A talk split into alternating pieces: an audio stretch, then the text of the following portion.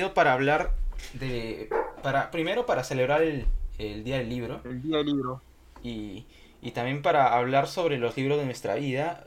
Y es un, más que nada un pretexto para hablar de nuestra trayectoria, trayectoria como lectores, ¿no? Cómo empezamos a leer, eh, cómo nos enganchamos cada uno de nosotros a la, literatura. a la literatura, a la lectura, porque todos tenemos una, una historia distinta, me parece con respecto a, nuestra trayectoria literaria. Algunos eh, pasamos de leer los libros del colegio a, empezar a leer libros por a, empezar a leer libros por nuestra cuenta, ¿no? Entonces, eso es un poco lo que vamos a hablar hoy día. Creo que vamos a presentarnos primero también. Yo me llamo Yelsin Vázquez, pero en el dentro del, del, de mi seudónimo es Sundekan. Y cuando entran al blog también los los cuentos que, he escrito están con ese seudónimo. Ahora, siguiente está Macedonio. Bueno, mi nombre es Ramiro, pero me hago llamar Macedonio por simple gusto. Me gusta el nombre. Y bueno, quiero la, la idea es comentarles un poco acerca de mi, mi, mi experiencia literaria, ¿no? Como lector y y como, y como difusor de, de esto, ¿no? de, literatura. Este, eh, básicamente eso, quiero hablarles acerca de, de, mi experiencia literaria, de los libros que he leído, los, los, más trascendentes o los que me parecieron, digamos, un poquito más resaltantes que los otros. Eh, básicamente eso, le doy la apuesta a Agapito, Marco. Eh, ¿Qué tal chicos? buenas noches a todos los que nos están viendo en los bajos mundos de la literatura, me conocen como Agapito.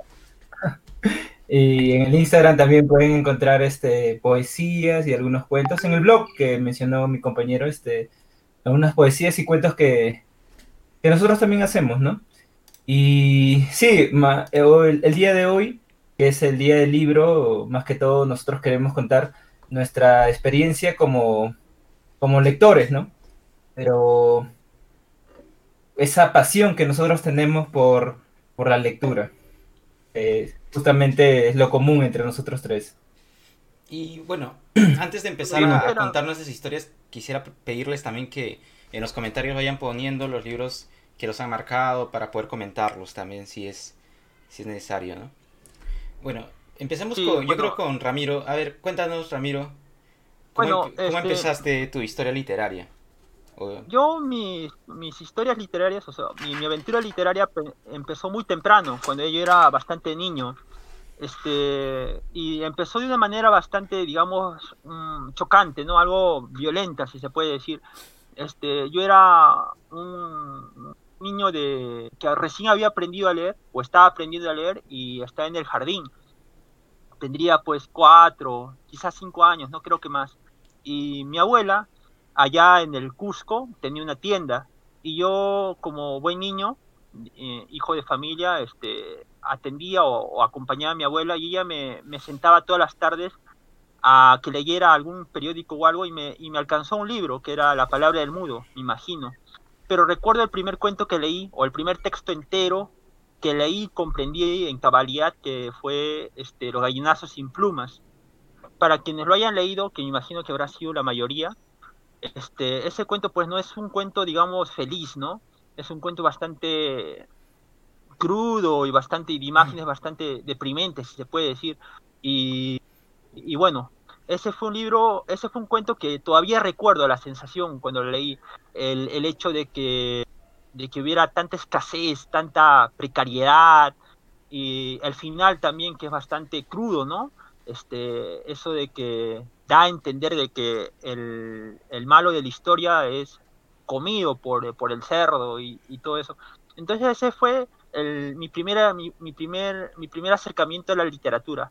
Años después, Muy cuando vine a. Lima a radicar en, en mi- en el colegio, este, eh, leí este, en, en mi casa, no, no sé cómo, pero encontré La palabra del mudo también, de Julio Ramón Ribeiro, este, un libro viejo, así, destartalado, así, con algunas hojas salidas y todo, y recuerdo que leí, agarré ese libro y dije, voy a dar una oportunidad a este tipo otra vez.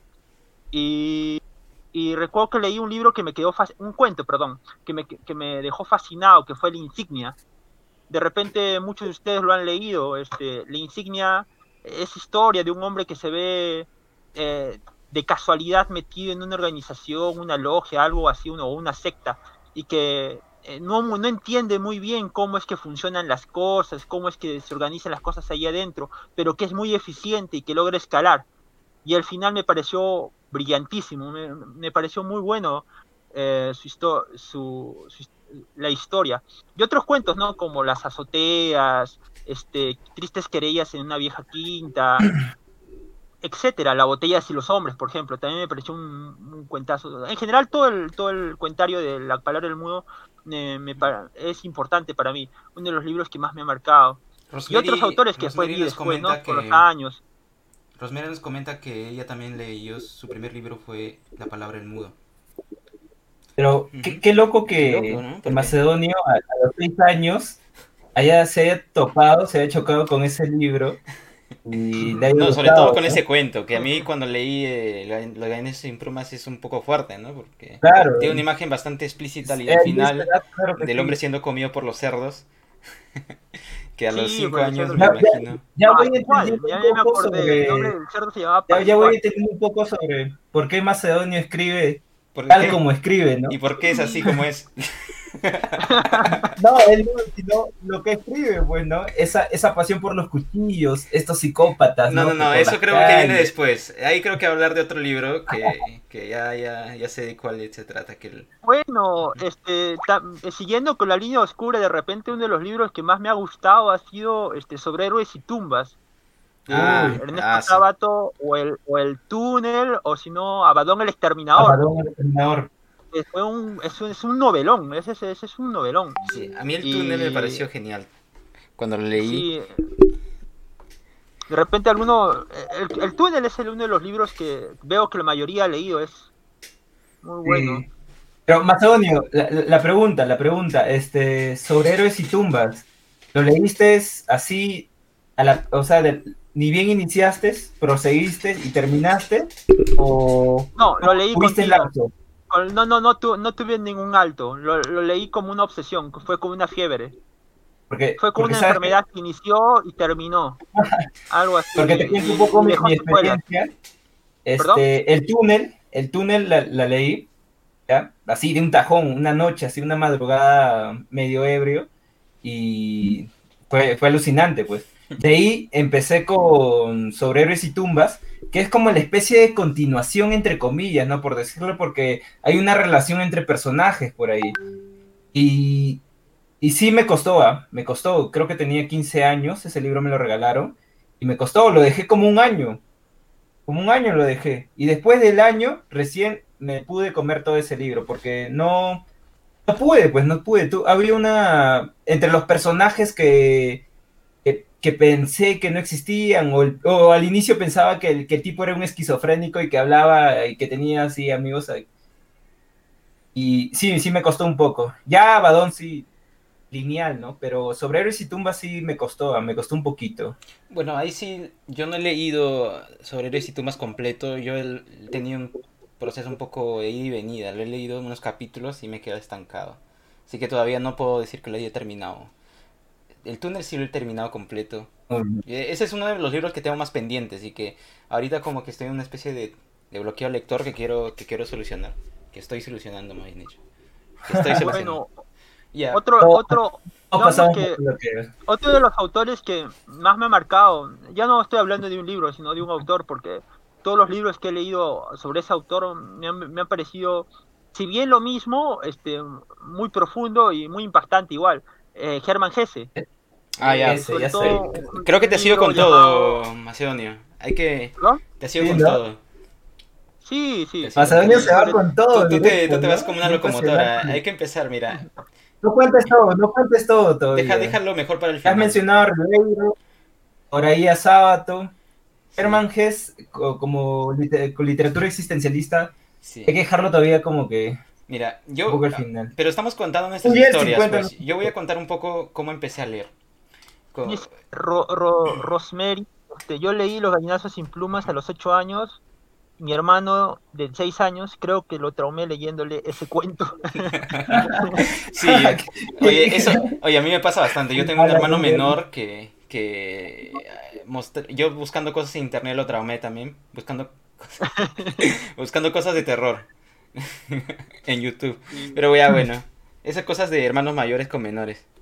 Ya. Sí, esas eh, cosas. Voy a empezar a, a contar un poco mi, mi historia con la literatura.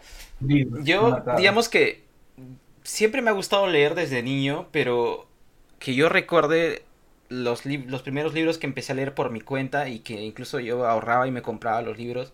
En ese tiempo compraba los libros piratas, ¿no? Porque era lo único que podía comprar con la plata que tenía en el colegio, eh, con las propinas y todo eso. Eh, pero el primer libro que recuerdo que me obsesionó así a tal punto de querer leerlo y buscarlo afanosamente fue un libro de... Eh, de Dan Brown que se llama Ángeles y Demonios. Es una historia interesante porque yo este, estudiaba en La Molina y vivo en Vitarte. Entonces yo tenía un amigo con el que siempre tomábamos el carro juntos, nos íbamos eh, juntos en el carro y nos sentábamos siempre al costado del conductor. Nos gustaba sentarnos ahí. Y un día que nos sentamos ahí, eh, vimos en el, al, costado del retrovisor un libro eh, que estaba ahí y nos lo agarramos y empezamos a leer la contraportada y decía algo sobre el fin del mundo, sobre, sobre una bomba que está a punto de explotar y que una persona que iba a rescatarlo, ¿no? Algo, un thriller, pues, ¿no? uno de esos libros de suspenso. Y me atrapó bastante el concepto. Lo busqué después el libro por mi casa y lo encontré y, y, lo empecé a leer y ahí me obsesioné con, con ese libro. E incluso me acuerdo que lo llevé. y creo, creo que mis, mis compañeros del colegio a veces incluso lo, lo, recuerdan de mala manera porque les dejaron ese libro. O sea, la profesora de literatura les dejó Dan Brown, Ángeles y Demonios, para leer durante, durante las vacaciones. Porque yo había llevado, así todo inocente, había llevado el libro al colegio y lo leí ahí. Y la profesora creo que le dije, le mencioné. y al final ella terminó haciendo, no sé cómo, terminó haciendo mi caso y mandó y, y, dejó ese libro para que leamos todos durante las vacaciones. Y al año siguiente nos tomaba un examen, ¿no? ¿Qué, qué hemos entendido sobre ese libro durante la vacación? Pero bueno, ese fue uno de los primeros libros que... los ñoños, ¿no?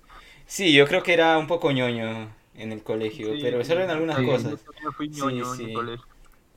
Bueno, después ya me, en la universidad me, ya no me fue el abandono, la verdad. Pero, ah, ya. Y digamos que empecé a leer libros de ese tipo, ¿no? Me empezó a interesar bastante los libros de fantasía y de misterio también. Por ejemplo, en esa época en el colegio es cuando empecé a leer también los libros de eh, El Señor de los Anillos, la trilogía del Señor de los Anillos, El Hobbit.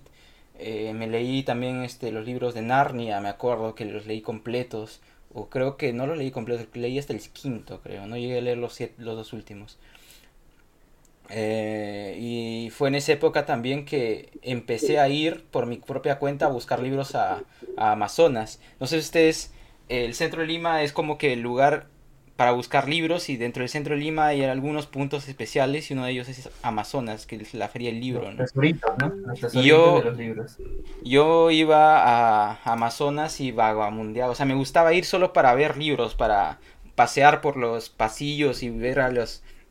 Me acuerdo que entraba hacia la mano derecha estaban los libros usados y a la mano izquierda y el centro eran los libros nuevos, piratas generalmente, o algunos sí.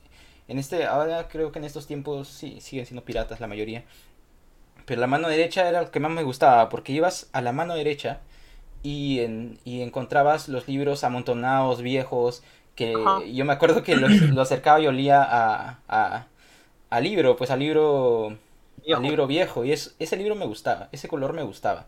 Me sigue gustando, pero ahora ya creo que soy más práctico y tiendo a leer más digital.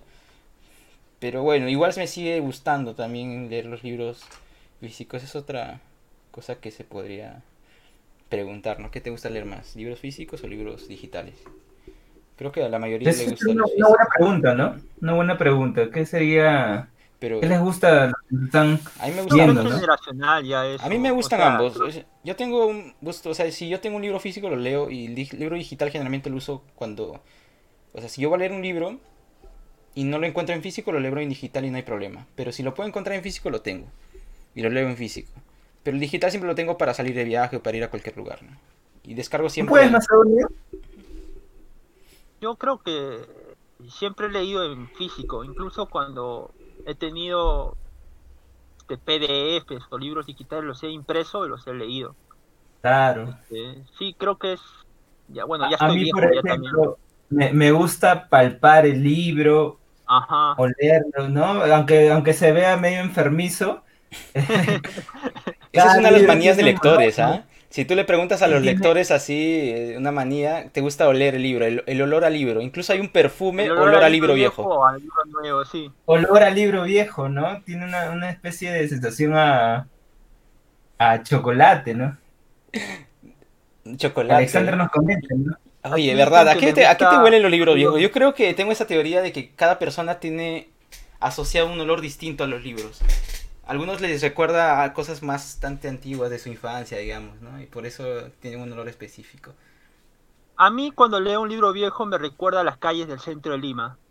Esos callejones así olorosos. que Tú, tú y tu ambiente así decadente.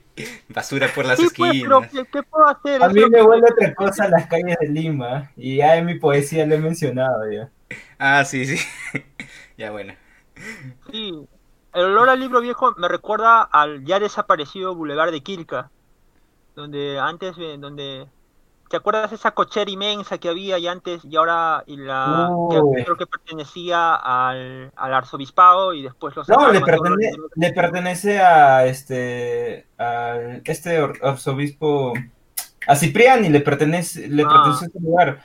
Hace muchísimos años, creo que era 2012, 2013 donde eh, hubo este problema y total un hermosísimo lugar donde había una concentración y había también hacían teatro los, los fines de semana, eh, había todo tipo de objetos relacionados a la literatura esos polos, ¿no? Los señores se fueron, claro, a los olivos, creo que a otros lugares, pero habían esos polos que muy difícilmente encontrabas, ¿no? Por ejemplo, una imagen de Spinetta, una imagen de, bueno, Bukowski, que ahorita ya está merca- mercantilizado en todos lugares, pero habían esos personajes que tú le decías, no, hazme un polo con, no sé, con Miguel Gutiérrez, o con Oswaldo, o con algún escritor de esos, este, malditos que no se conocen mucho, y te lo hacían, pues, ¿no? Esperabas una semana y ya tenías tu polito, pero Ahora es más sencillo.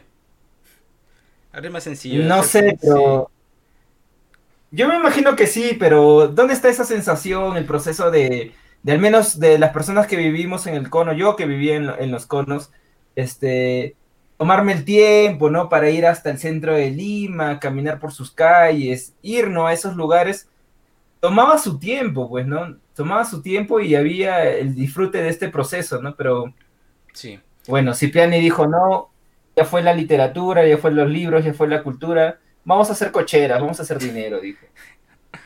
Sí, Y tristemente. esa fue la verdad. Bueno, no hay que desanimarnos mucho. Hemos dicho que, Oigan, alguna que vez no hay que yo desanimarnos. recuerdo ¿ah? mi afición por los libros llegó tal de que un día yo estaba en, en, en, en, en- en el bulevar, ¿no? Este, el que- lo que ya ha desaparecido, y tenía 20 soles. O sea, tenía 20 soles para... 19 soles para gastar y un sol de mi pasaje. Caminaba 2 de mayo y regresaba a mi casa. Y recuerdo que encontré un libro precioso. O sea, la portada era, era un libro de este de un erudito ah, no me acuerdo el nombre este Thomas Mann Thomas Mann creo el hecho es que era eh, eh, contaba la historia de de, de un de un de un general romano no me acuerdo cuál el hecho es que ese libro me costó 20 soles exactamente así con rebaja porque estaba a 25 y, y, y me regresé caminando porque, porque quería ese libro me regresé caminando. Dije, bueno, voy a gastar y camino. Y, mientras bajaba por toda la colonial me, iba leyendo el libro y, regresé contento. Llegué a mi casa tarde, pero regresé contento. ¿Ustedes también han hecho eso? ¿De caminar leyendo? Yo lo he hecho algunas veces, ¿ah? y a veces no me importaba cómo me veía la gente, pero estaba con mi libro así y caminaba. No. Oye, yo recuerdo que en mis épocas universitarias... En los carros sí, en los carros claro. Pero algunas veces caminado. En mis épocas universitarias este, a veces no entraba a clases y me metía a la biblioteca. Es más, eh, las clases comenzaban a las 8 y yo iba temprano porque yo soy, suelo ser puntual. Pero decía, esta clase no vale la pena. Entonces este, me metía a la biblioteca y si salía de la biblioteca era para ir al comedor universitario, comía, regresaba a la biblioteca y no salía hasta que el bibliotecario me votaba o nos votaba los que quedábamos ahí. Y eran las 10 de la noche. Y eso ocurrió varias veces. no solo me votaron de esa biblioteca, me votaron de la biblioteca de la Casa de Literatura, me votaron de la biblioteca del IPNA y bueno, de esas. Así porque me quedaba Bueno, a mí no llegaba que me voten en una biblioteca, pero sí, eh, sí, sí me ha amanecido varias veces en mis etapas más iniciales de lector leyendo libros, ¿no? Fue por ejemplo cuando empecé a leer, de los primeros libros que leí fue de esos libros como leía de Harry Potter, de ese tipo que Incluso me, llegaron a estafar una vez, me acuerdo, porque yo cuando estaba en el colegio fue que leí los libros de Harry Potter y justo en esa época faltaba que saliera el último libro. Son siete libros y habían salido seis. Y estaba esperando el séptimo. Yo no tenía internet ni tampoco tenía celular. No había forma de que me entere. Bueno, sí había forma, pero no era muy fácil pues hacerlo, ¿no? Enterarse de la publicación del libro y todo eso. Y yo iba, yo tenía un punto ahí en, hay un mercado enorme cerca de mi casa que ahora ya no existe, pero que en ese tiempo era muy grande y yo tenía un lugar donde iba a comprar libros que era la señora que siempre le compraba los libros eh, piratas, ¿no? y iba todos los, cada cierto tiempo a ver si ya había salido el libro de Harry Potter. Y una vez llego y encuentro el libro, el libro 7 de Harry Potter. Me lo compro y me lo leo. y después me entero, pues, que era un fanfiction, que era un, un, libro y yo me lo leí completo y me lo tragué completo, yo pensando que era el libro verdadero y todo. Ya después ya me compré, me enteré del libro verdadero y me lo compré, ¿no? Pero... A, mí, a mí nunca sí, nunca me han atraído las, las por decirlo, de las sagas, ¿no? Estas, estas sagas que son bien conocidas, pero a excepción de... Ya, claro, ustedes me conocen, ¿no? Eh, yo ya, no he contado, por ejemplo, cómo yo me inicié en la literatura. Eh, yo tenía ocho años, siete años, y mi tía me compra un libro, una enciclopedia en realidad, de Carlitos. No sé si habrán visto esa enciclopedia grandaza de Carlitos. ¿Qué, qué escolares? Y yo, no, no, no, es una enciclopedia que te muestra varios puntos de, la ciencia, cosas maravillosas, ¿no? E, era bien interesante, ¿ya? Pero pesaba demasiado y yo no sé por qué tenía esa manía de, meterlo a, mi mochila y me lo llevaba y mi espalda me malograba, ¿ya? Entonces yo inicié más o menos con esa enciclopedia y, una vez mi, papá, mi papá le pide a mi, a mi tía que le preste un libro, porque mi papá es es este, una de esas personas fanáticas del Che Guevara. Es más, tengo un cuadro en mi casa de Che Guevara. Y le pide a mi tía que, que le preste la, biografía de, del Che Guevara de Pac Chodonel. Pac Chodonel escribe la, biografía del Che Guevara. Y le pide, se, lo, traemos, todo mi tía le presta, pero no lo lee, pues. El libro estuvo así varias semanas y estuvo así como que, léeme, léeme, ¿no? Entonces yo empecé a darle una ojeada, pues, ¿no? ¿Y para qué, para qué le di la ojeada? Pues ahí empezó mi, mi lado, mi lado izquierdoso, pues, ¿no? Tenía, este, creo que nueve, diez años y, empecé con esta aventura de, del Che Guevara, de, sus inicios de, en la medicina, sus viajes este, por toda América, ¿no? Hasta que llega a una de estas, a este lugar de, de leprosos construyendo su poderosa 1, la poderosa 2, que son sus, motocicletas. Y después recuerdo que hay un, hay un lapso de tiempo por falta de dinero. Eh, porque sí, vivimos en un lugar vivimos en un, un, lugar, yo considero que la lectura es, es un privilegio en realidad, ¿no? La cuestión, la cuestión que hubo un tiempo donde no, no, no, no leía, pues, ¿no? No leía en realidad, no, no, no leía. Hasta que llegó a mis manos eh, la saga de Asimov. Mm. No, no tuve lecturas relevantes, ¿no? O sea, densas en, en, en profunda reflexión, ¿no? Había leído de chiquitos las clásicas que, te mandaba el colegio, o la El Principito, que sí me, me llegó a gustar, ¿no? De Antonio de Saint-Exupéry. Pero llegó a mis manos esta saga de Asimov. Mm. No sé si los que nos están viendo conocen la saga de Asimov. Eh, la saga de los robots, este, la saga de Imperio, Hacia la Tierra, Fundación, Fundación, Fundación ¿no? Y cuando acabé el quinto libro, Sí, porque no me había dado cuenta. Fue algo tan rápido que ya había llegado al quinto libro.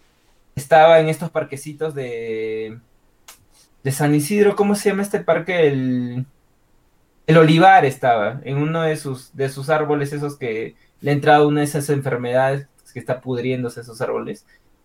Y termino, pues, ¿no? Termino la historia y me quedo con un vacío total. ahí es donde comenzó mi desesperación por, por seguir leyendo, ¿no? Y por juntarme con personas como ustedes, ¿no? me nutren, ¿no? De, personajes que yo no conozco. Por ejemplo, yo agradezco mucho a, Mauricio, Mauricio es uno de nuestros compañeros del club, me hizo conocer a Miguel Gutiérrez.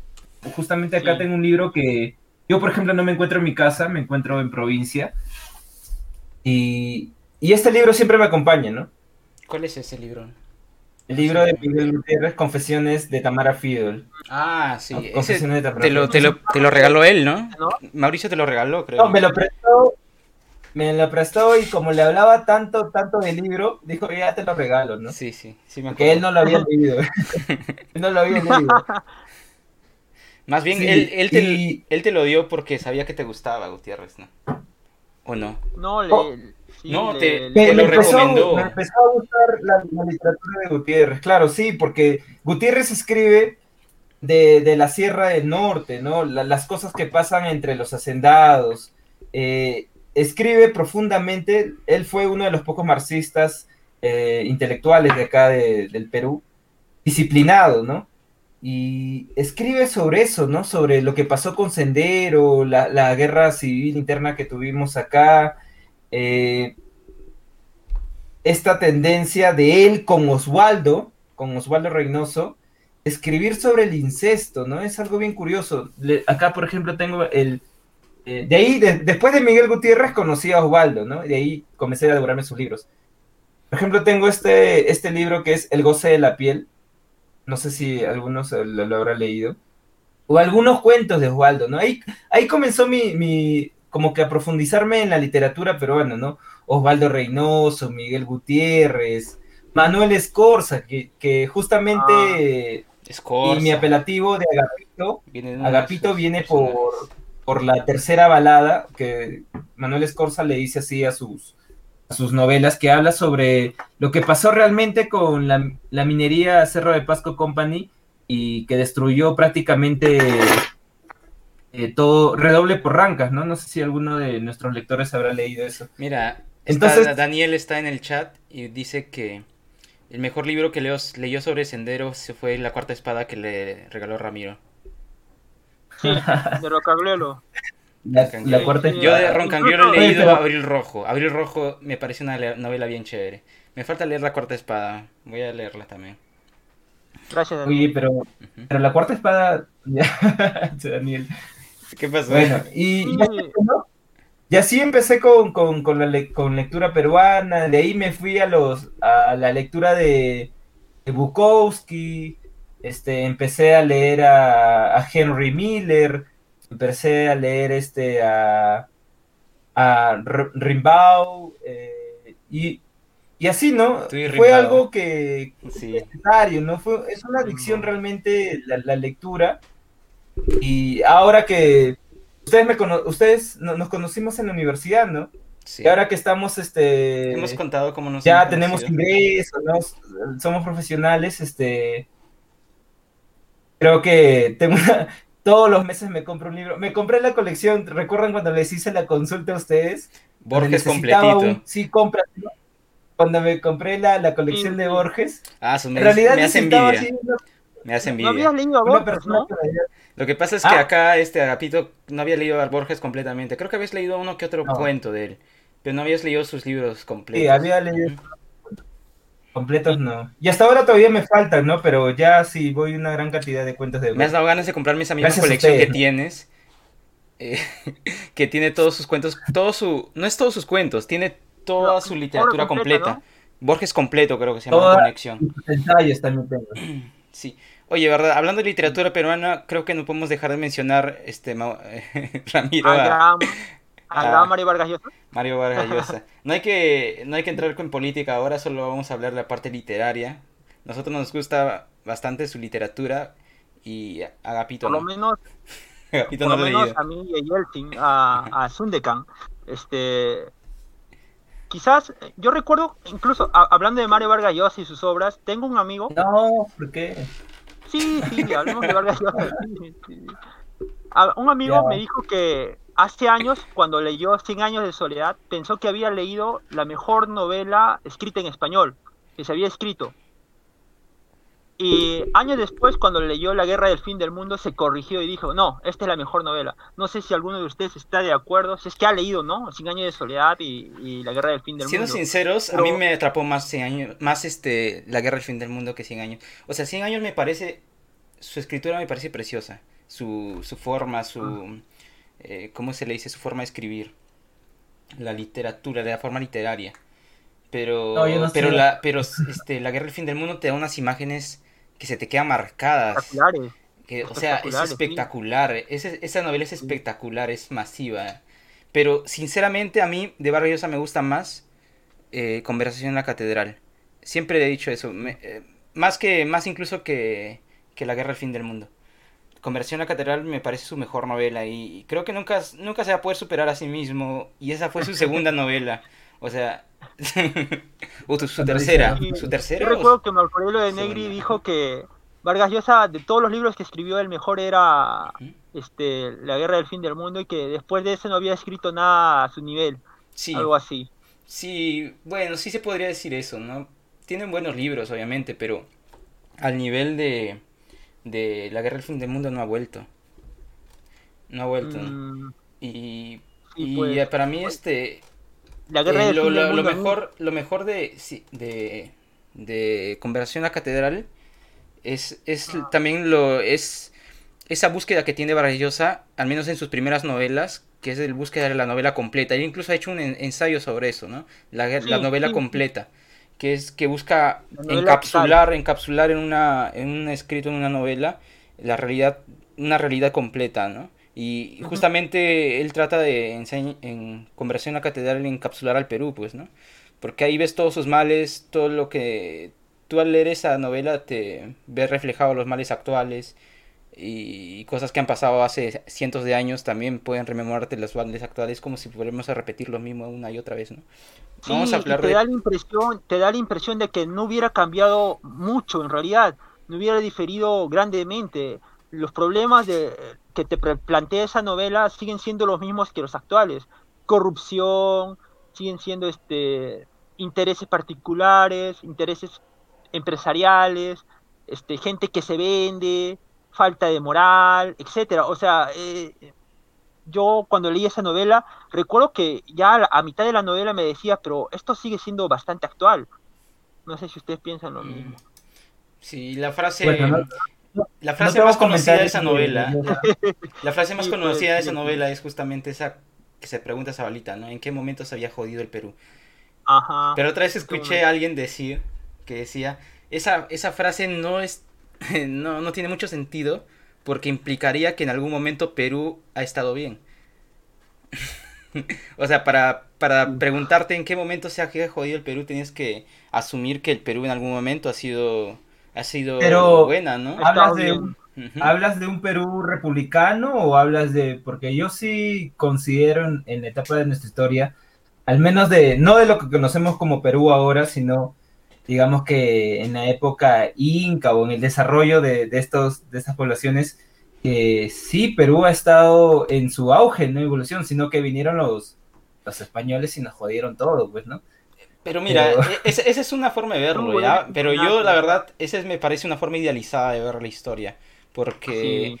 porque no es que el incanato haya sido la panacea, tampoco. Y justamente mm. el, el Inca, eh, el imperio Inca, o lo que se decía antes que el imperio Inca, porque ahora ya no se considera ni siquiera que haya sido un imperio, dicen. Pero bueno, eso es debatible. eh, eh, justamente ¿Qué, qué decayó, decayó por eso. peruanos este, ha marcado acá en, en, el Perú y que no son tan conocidos.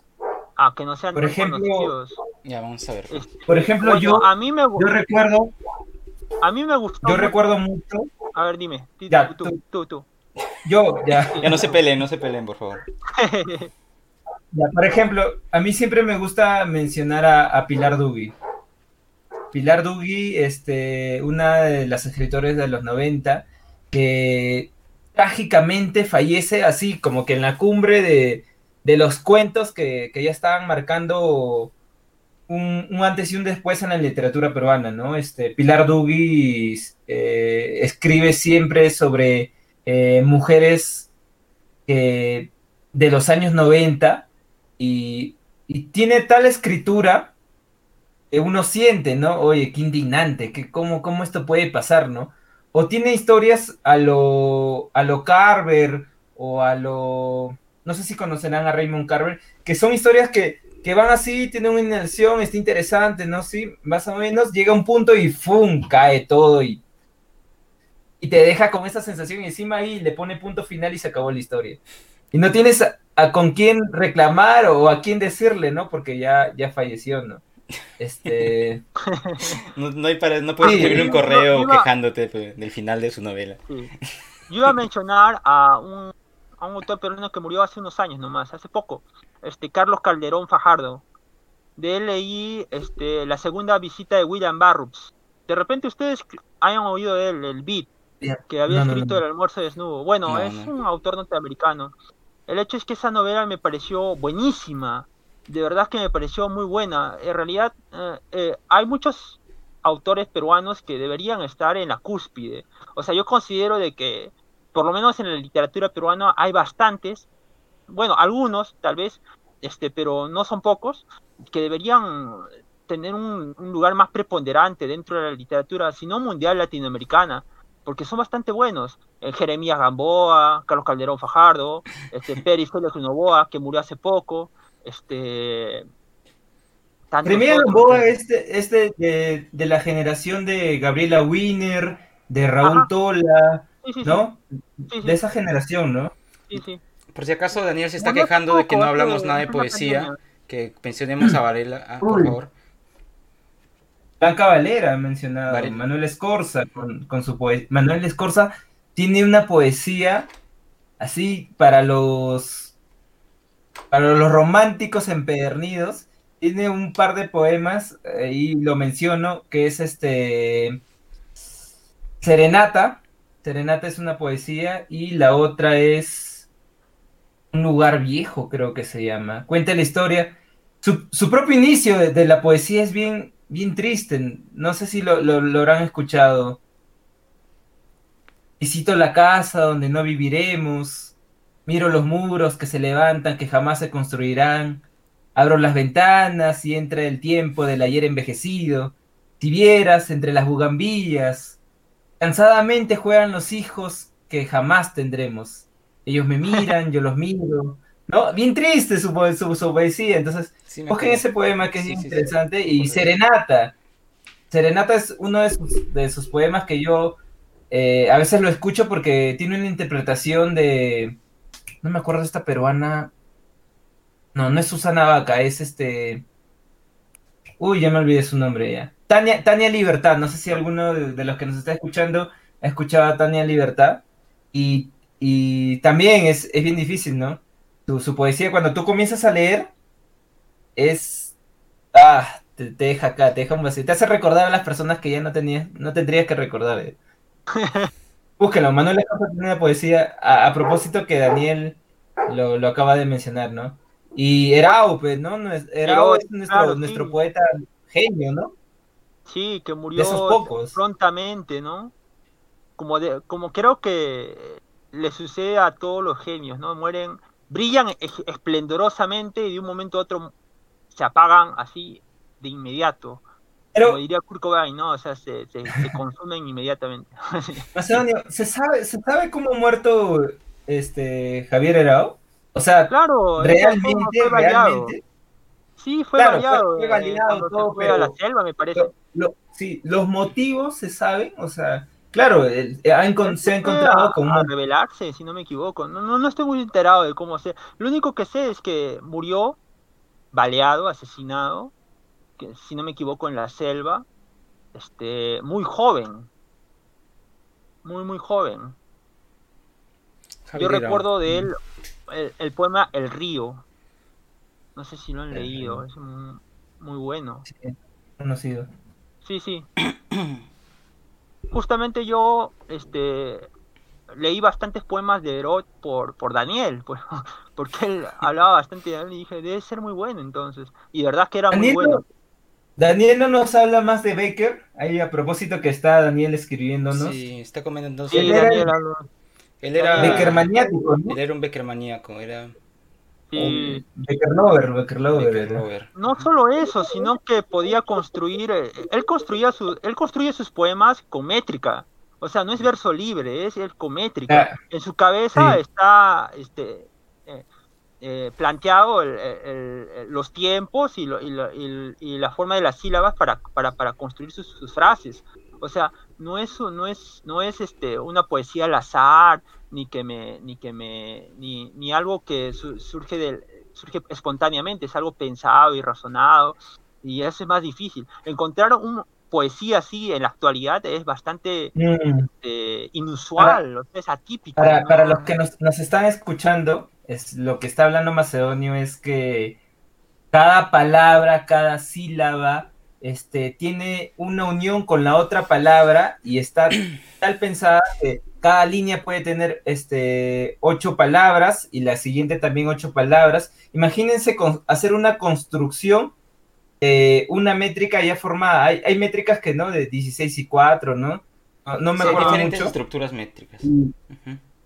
Tienen estructuras que ya están, ¿no? Y, en la actualidad encontrarse una métrica de esa manera, ¿no? poesía de Eh, esa manera. es bien sí, no- complicado. Nosotros, por ejemplo, o la, Es- la poesía burda poesía, que yo verdad. hago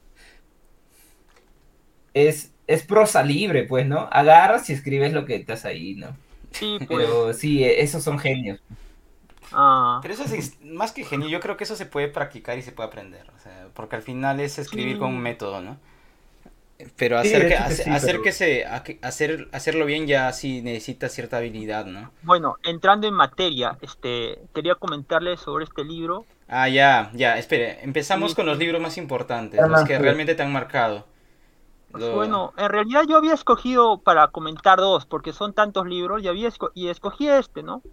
Necesariamente, Siddhartha de Germán Hesse, que quizás muchos de ustedes o? los hayan leído, lo hayan leído, sobre todo porque es una lectura bastante recomendada para, para jóvenes, ¿no? sí. Bueno, sea como fuere, este, Hermann Hesse para mí representa, eh, digamos, mi, mi, mi lado espiritual inexistente, quizás lo poco de espiritual que tengo, pero este, me pareció un libro bellísimo.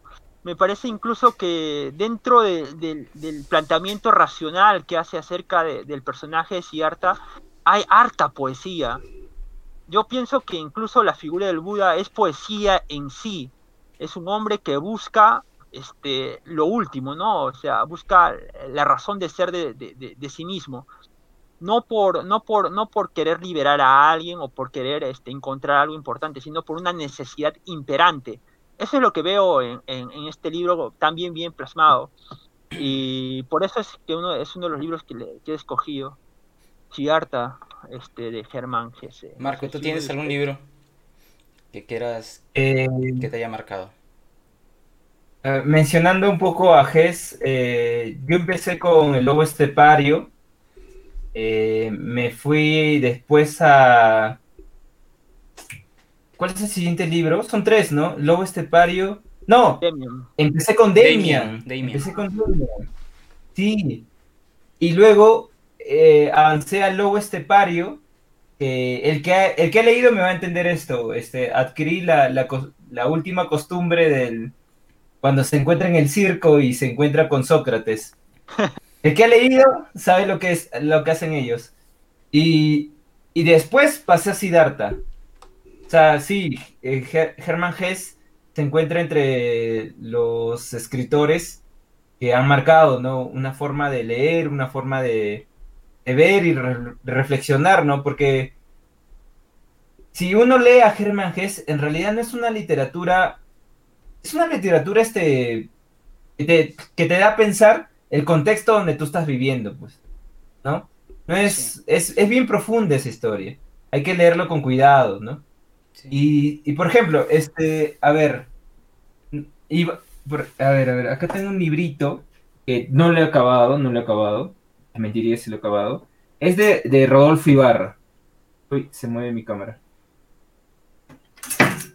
Ya, es de Rodolfo Ibarra. Creo- no sé si se ve, se No, movió mi cámara. Tu cámara no tiene mucha resolución. ¿Cómo se llama? Sí, la, la, Eh, la La Revolución Caliente. Ah, ya, lo vi. Sí. Sí, este, ya estoy en el capítulo 3 y, y- y la verdad, este, yo sí se las recomiendo totalmente. Este libro recién se ha publicado este año. Justamente Rodolfo Ibarra es uno de nuestros, de nuestros amigos, ¿no? Este, am- amigo escritor, este, que ha, que ha publicado muchas novelas. Ah, Yo agradezco mucho a Macedonio, mu- agradezco mucho a Macedonio que me haya presentado este esa, esa primera novela, ¿no? Mata gente. Este. Eh, Marco, lamentable- Marco, ¿vas a contar la anécdota que nos pasó con Rodolfo Ibarra en el centro de Lima? Ah, no sé, ¿quieren que la cuente? Cuéntala, normal, no hay problema. Rodolfo. Ibarra en realidad es un, es un escritor, ahí estaba Mata gente, el libro que malogré en Macedonio, ¿te acuerdas? Sí, lo, lo mojaste, que forraste. Ah, forraste. me, me prestó este libro y le cayó agua, pues. Y lo compensé con un montón de libros que compré para que no, no se moleste. Sí, la primera novela gore, ¿no? Ah, Bueno, sí, es super sí, gore. la labor escrita en el Perú. Sí. Ah, bueno, entonces voy a contar yo eh, ah, un libro. Lo que pasa es que voy a, voy, a, voy a salir un poco de la temática, ¿ya? Porque usted está mencionando Germán Gese. Y yo había pensado uno de los libros... Lo que pasa es que yo tengo un... Me gustan bastante los libros de época, se podría decir, de, del siglo XIX. Y franceses o, o rusos. Y uno de mis libros favoritos, o siglo XVII creo que es. o XVIII. ¿Víctor Hugo está en esta época? Víctor Hugo es del El Conde de 18, creo. Sí. El que, que el es Conde de. Montecristo es uno de los libros, una de las novelas, una de las mejores novelas que he leído. Por su estructura, por la historia que cuenta y cómo la cuenta, es espectacular. A mí la historia de venganza que narra es una... Claro, la- las historias de venganza es de las historias más antiguas de la humanidad, pero la forma en que lo elabora, de que elabora la trama y, y- y todos los giros que te da la novela es espectacular, es... Es, y no, no me extraña porque fue un bestseller en su época, ¿no? Es de esos libros que salían por fascículos en periódicos, digamos, ¿no? Y, y se vendían como pan caliente. Por eso también este ese autor era muy muy reconocido. También los tres mosqueteros. Me acuerdo que yo eh, hubo una época en que me, me, me obsesioné bastante con esos libros. Los tres mosqueteros, yo me, me encontré ese libro en, en Amazonas. Y me lo leí rápidamente y después en internet me enteré de que era el primer libro de una trilogía, que eran tres libros. Los Tres Mosqueteros, 20 años después, y El Vizconde de Braguelón. Y yo buscaba... Y esto no sabía. Después de los tres mosqueteros, eh, busqué 20 años después y el Vizconde de Braguelón y no encontraba. Encontré 20 años después. Ese libro me lo encontré solamente, en esa época solamente había una edición de los años 50, escrito a máquina de escribir, o sea, con tipografía tipo máquina de escribir de esa época, eh, con las, con las Ah, hojas sí. así todo amarillas, casi que se descascaraban, eh, y la, la, la tapa y, y el lomo estaban totalmente deshechos, pero era el único libro que encontré, 20, la, única, la única edición que encontré 20 años después, me lo llevé, lo, lo forré, le puse una pasta nueva, así, lo, lo mejor que pude con, en, esa, en esa época y me lo leí, pues, ¿no? Y me gustó bastante. Eh, y lo que no pude encontrar fue El Visconde de Braguelón. Ese libro sí no lo pude encontrar por ningún lado. Ya después de muchos años, mira, acá lo tengo, justamente. Después de muchos años, encontré esa trilogía, así como tú te compraste la trilogía de, de Borges, yo me compré eh, la trilogía de, Los Tres Mosqueteros. Porque era uno de los libros que siempre quise tenerlos, ¿no? A pesar que ya los había leído, siempre quise tenerlos así, ¿no? Los tres juntos. Claro, claro. Y, es uno y de mira, los pequeños gustos que te das. si te das cuenta, eh, Los Tres Mosqueteros y 20 años después este libro. Es esto de acá. Y El Oh. Visconde de Braguelón es esto de acá. Wow. Eh, siempre se manda con esas tareas. a mí ¿no? me, encanta, no sé, a mí me encantaban ese tipo de libros grandes. y gruesos, O sea, Dumas es eh, uno de mis autores favoritos. eh, y, y, digamos, es uno de los, de los culpables de que haya idea- idealizado algunas ciudades europeas, ¿no? Yo sé que no. París no va a ser como lo describe Rayuela ni como lo escribe en Dumas en, en sus novelas, ¿no? Obviamente. No. Pero, pero da cierta nostalgia, cierta romanticismo imaginártelos, ¿no? Ando de Rayuela también es un libro que me gustó y me marcó bastante. Hablando, hablando de, de ciudades así que, que conozcas por los libros, quizás este el- yo, yo siempre he querido conocer la Argentina por una simple razón, por sábado. Por sábado. Básicamente por la por la por una plaza que siempre mencionan en sus novelas. Eh, no recuerdo ahorita, pero San- recuerdo el San- nombre de San exactamente la le- cosa, la estatua de Ceres, algo así, porque Martín caminaba por, o sea, un- uno de los personajes de, de esa novela Sí. pasaba pasaba por esa plaza y miraba la estatua de Ceres, o sea, mencionan siempre siempre ese lugar y esa estatua. Entonces a mí me, me parecía interesante. Aparte también, bueno, lo, lo, lo que se conoce de Argentina, ¿no? La, la avenida Corrientes, este, el obelisco, etcétera. Entonces, e- eso sí, sí, e- eso sí me gustaría conocer, por ejemplo. Si es que alguna vez fuera a Argentina, me gustaría conocer este, esa estatua y esa plaza. Revisaré el libro para, para ver cómo se llama. Incluso las... Eh. ¿Te, te acuerdas que nosotros tuvimos un proyecto de el mapa literario que todavía no lo he desechado por si acaso? Ajá. Esa es una, Claro, buena, una buena excusa para recorrer una ciudad a través de su de las narraciones literarias en las que aparecen ciertos puntos, ¿no? Sí, un mapa literario. Un mapa Quería, quería mencionar esta, esta pregunta, ¿no? O sea, ya para... Para ir terminando ya, porque ya va a ser las 10. Sí, ya van son ya las son 10. las 10. Este, lo- lo- lo- los lugares, los puntos literarios que por esta circunstancia que estamos viviendo no podemos este, recorrer, pero la que todo escritor, todo, disculpen, todo lector apasionado debe conocer de Lima. ¿Cuáles serían? La Plaza Francia. Así de ya, cajón. ese es uno. Plaza San Martín. Con su Plaza cuchito, Martín, ya. Dos. Claro. ¿Qué más? Eh, Eh, Miraflores de también. Miraflores creo que hay ciertos lugares que... El Parque Kennedy. Este, este el virrey, no, no, no, bueno, no sé si el Kennedy, pero a mí, a mí me ha gustado este, la el contracultura, sí, sí, el contracultura y la biblioteca del sur, no sé si, si, si Sí, conocerá. sí, sí, conozco. Eh, y luego, ¿qué otro lugar más? Dani- Daniel dice el bar Córdoba. Cordona. Ajá. Ah, perdón. Recordando. Cordón, Cor- El Ah, Chabón. el perdón, perdón.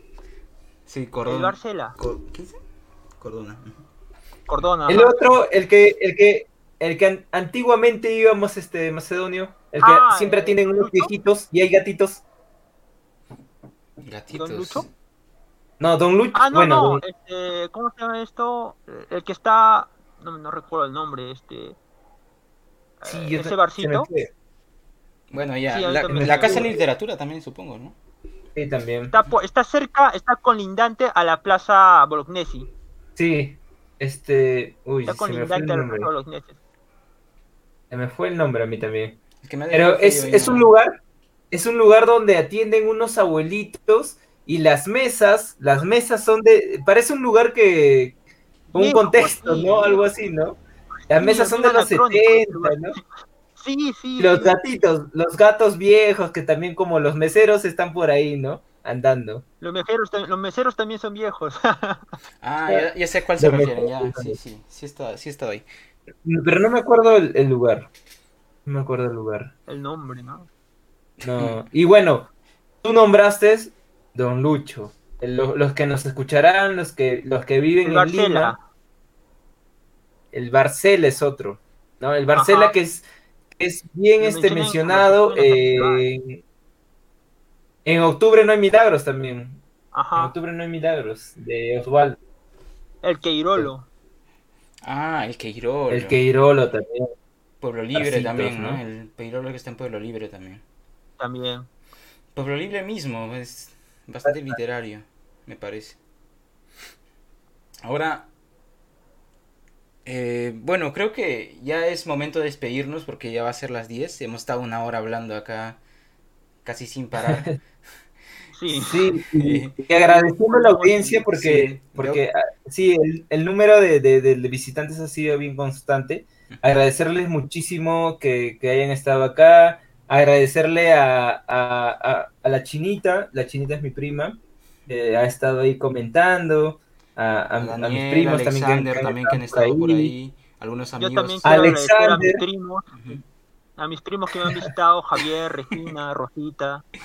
Bueno, y, y este indi- invitarlos a que nos sigan en las en las redes eh, en el en la, el link de la descripción de- del Instagram están todas nuestras redes hacen clic ahí y les lleva a una página donde pueden donde están nuestras redes de Facebook eh, de Twitter y también eh, el Discord que mencioné al inicio que estamos creando un club de lectura si quieren si quieren ser parte de un club de lectura pueden hacerle clic en el Discord Sí. Muchísimas Sí. gracias, ha sido un verdadero placer estar con ustedes. Eh, el placer ha sido sobre todo nuestro, me parece. Este, Gracias a Rosemary, ¿no? Rosemary que hace poco nos está siguiendo y ahí están, ¿no? Agradecerle mucho a Rosemary, a, a ver ahí a Daniel. a Daniel, ¿no? A, a- a var- a varios que nos han estado escribiendo, que no nos hemos podido Sí, leer. no, hemos podido leer todas las, gracias, todos los comentarios, gracias. pero espero que no les Muchísimas hayamos... gracias. Nuestro fan que- número uno, Paulo Mendívil. Sí, Nuestro objetivo siempre es la difusión de la lectura, hablar de lectura, conocer, ¿no? Porque nadie de, nos- de nosotros es este conocedor de todo, ¿no? Y siempre hay algún autor, algún escritor que se nos escapa y que nosotros queremos conocer y, y escríbanos con, con toda libertad. Nosotros siempre vamos a estar ahí, ¿no? Para conversar, para hacer eventos y... sí, y estos tipos de... Y también díganos si les pareció bien esta, este formato que estamos haciendo, hacer las transmisiones en Instagram. Creo que en el futuro vamos a seguir haciéndolo así, es más práctico. Y, y, bueno, pronto se vendrán más, más eventos y más transmisiones en vivo. Muchísimas gracias. Muchas gracias, nos vemos.